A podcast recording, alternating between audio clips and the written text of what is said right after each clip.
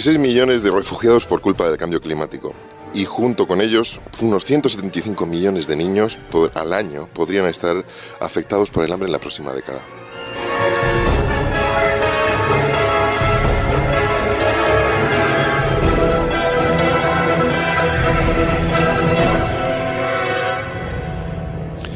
Ayer tuvo una reunión eh, en Italia, se reunieron eh, el presidente de la FAO, lo que es la Organización de las Naciones Unidas para la Agricultura y la Alimentación, de nombre Jacques Diouf, se reunió con otros líderes del mundo, como Lula da Silva, etcétera, incluso el Papa, en la, ciudad de La Aquila, donde recientemente tuvo reunión la, eh, la cumbre del G8.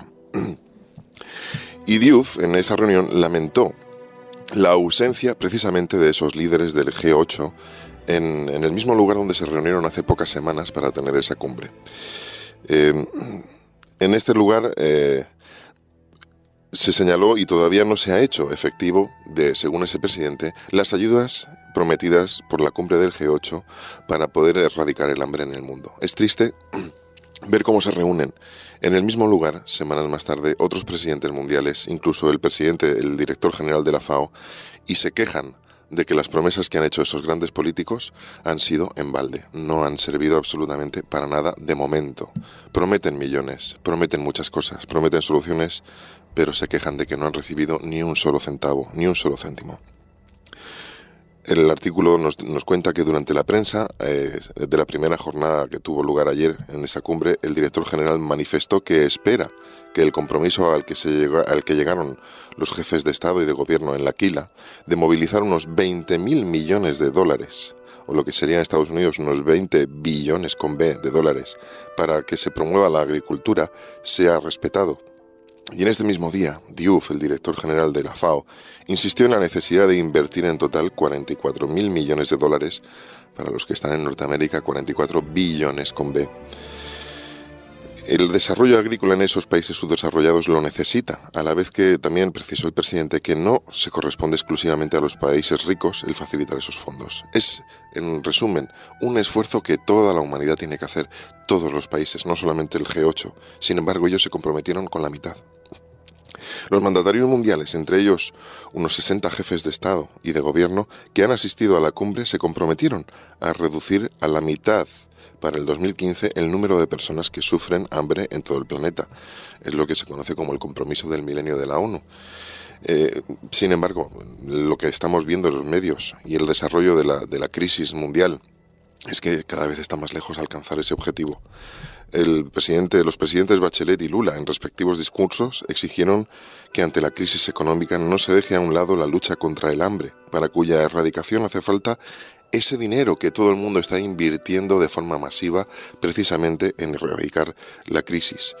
Y casi todo el mundo no le duele invertir miles y millones, miles de millones o billones y trillones incluso de dólares para poder salvar entidades financieras, la bolsa y otros lugares. Sin embargo, hay mucha gente que está muriendo de hambre y parece que nadie se da cuenta. El presidente Lula da Silva llegó a decir, frente a la amenaza de un colapso financiero internacional, por causa de la especulación irresponsable, por la omisión de los estados de la regulación y la fiscalización de sistemas, los líderes mundiales no han dudado en gastar cientos y cientos de billones con B de dólares para salvar la caída de los bancos. Sin embargo, luego añadió, con menos de la mitad de esos recursos sería posible erradicar el hambre del mundo.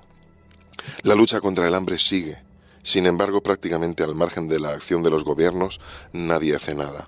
Es como si fuera invisible, como si los que mueren fueran fantasmas. Un argumento casi idéntico fue el que defendió la homóloga chilena, donde ella llegó a decir, así como el mundo fue capaz de gastar trillones de dólares para evitar el desplome económico, ahora es necesario un esfuerzo similar para evitar un desplome social la sociedad se nos desmorona. Querido amigo que nos escuchas, se nos desmorona. Miles de personas están muriendo cada semana, cada día.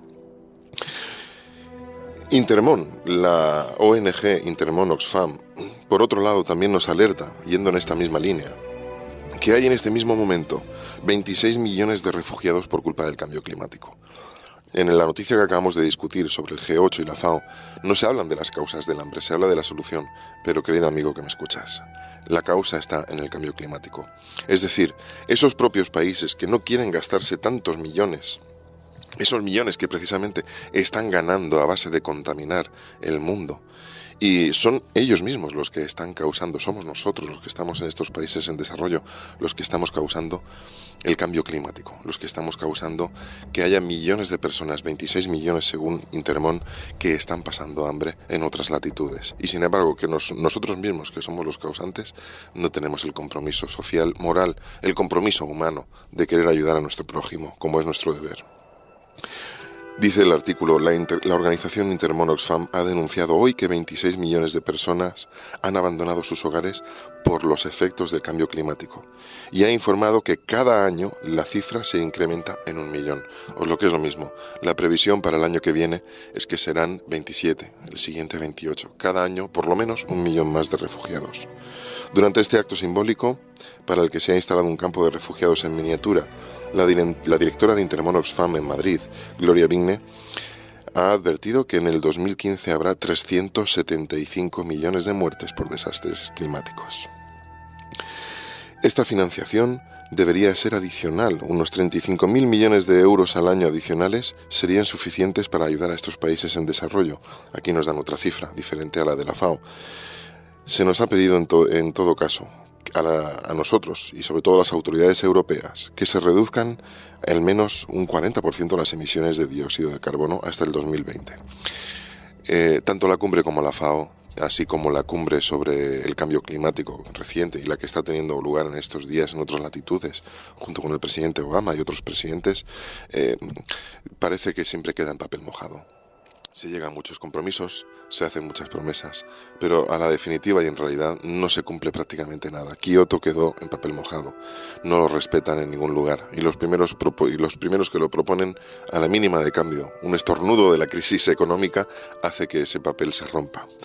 Hay otro artículo, otro titular relacionado con la misma noticia eh, que lo publica la ONG Save the Children donde el titular nos dice que unos 175 millones de niños al año eh, podrán ser afectados mm, por el cambio climático. Save the Children aprovechó la cumbre sobre el clima de las Naciones Unidas celebrada en Barcelona hace pocas fechas para celebrar su informe titulado Viviendo el calentamiento global, Supervivencia infantil en un clima cambiante, en el que alerta que el cambio climático es la mayor amenaza para la salud de los niños en el siglo XXI. Según la ONG, 175 millones de menores al año, al año, se verán afectados por el incremento de los desastres naturales, tales como inundaciones, ciclones, sequías, que por cierto cada vez nos estamos habituando más y más a verlos en los noticieros de nuestro televisor en casa. Estos desastres naturales se combinarán con un incremento de la malnutrición. La malnutrición siempre es el resultado que está detrás de todo esto y de enfermedades que ya provocan las mayores tasas de mortalidad infantil, como la malaria y la diarrea. No nos olvidemos que las inundaciones provocan un control de una falta de control sanitario en el agua y eso hace que se incremente enfermedades como la disentería, eh, provocando diarreas que matan literalmente a los niños por deshidratación y esas aguas estancadas provocan que haya un incremento de mosquitos, en concreto el del, del anófeles, que es el que provoca la malaria según la latitud. Se estima que la diarrea, dice, continúa diciendo el artículo, que acaba con la vida de un millón de niños cada año, se incrementará en un 10% hasta el 2020 a causa del cambio climático. Y la malnutrición, que afecta a 178, a 178 millones de menores y provoca 3,2 millones de muertes infantiles cada año, afectará a 25 millones en el 2050. Por todo esto, se continúa diciendo el artículo, la ONG pidió a los líderes mundiales que se comprometan a firmar un acuerdo ambicioso sobre el cambio climático en las negociaciones del clima de Copenhague, que ayude a los niños con menos recursos a soportar sus efectos. Yo, con ironía, me sonrío cuando leo estas buenas intenciones y con tristeza también lo hago, por supuesto, porque esos eh, acuerdos, esos compromisos ambiciosos, el ser humano solo es capaz de hacerlos por su propio provecho, por su propio beneficio y mucho más en los países que estamos hablando desarrollados. Esos compromisos nos han llevado adelante. La FAO sigue esperando esa ayuda de 22 mil millones de dólares y todavía no ha llegado. Ni siquiera hay un atisbo de que eso pueda llegar a hacerse efectivo. Lo que sí está claro es que se ha gastado muchísimo más para poder llevar adelante eh, esa reunión. Yo quisiera terminar con un par de textos que se encuentran en Santiago, eh, la epístola universal de Santiago capítulo 5 versículos del 1 al 6, donde nos dicen, Vamos ahora ricos, llorad y aullad por las miserias que os vendrán, vuestras riquezas están podridas y vuestras ropas están comidas de polilla. Vuestro oro y vuestra plata están enmohecidos, y su moho testificará contra vosotros y devorará todas vuestras carnes como fuego. Habéis acumulado tesoros para los días postreros, y he aquí, clama el jornal de los obreros. Yo añadiría una actualización, el de los pobres de otros países, que han cosechado vuestras tierras, y es así, nosotros nos alimentamos de lo que se cosecha en otros países, comercio injusto que se dice. Habéis vivido en deleite sobre la tierra y si habéis sido disolutos, habéis engordado vuestros corazones como el día de matanza a costa del sueldo de otros. Habéis condenado y dado muerte al justo y él no os hace resistencia. este fragmento es un retrato vivo, real, de la sociedad, no a nivel de un país, sino a nivel mundial, que estamos encontrando hoy en día en nuestro planeta. Y eso ya fue anunciado también por Jesús. Me permitís que termine con el último texto, Mateo 24, del 5 al 8, que dice, porque vendrán muchos en mi nombre, diciendo yo soy el Cristo, muchos os engañarán, muchos dirán, yes we can, muchos dirán, yo tengo la solución. Sin embargo, oiréis de guerras y rumores de guerras, y el cambio climático está provocando guerras por hambre. Mirad que no os turbéis, porque es necesario que todo esto acontezca, pero aún no es el fin, porque se levantará nación contra nación y reino contra reino. Y fijaos lo que dice aquí Jesús, y habrá pestes y hambres y terremotos en diferentes lugares, y todo esto solo será el principio del fin, el principio de los dolores. Producido por hopmedia.es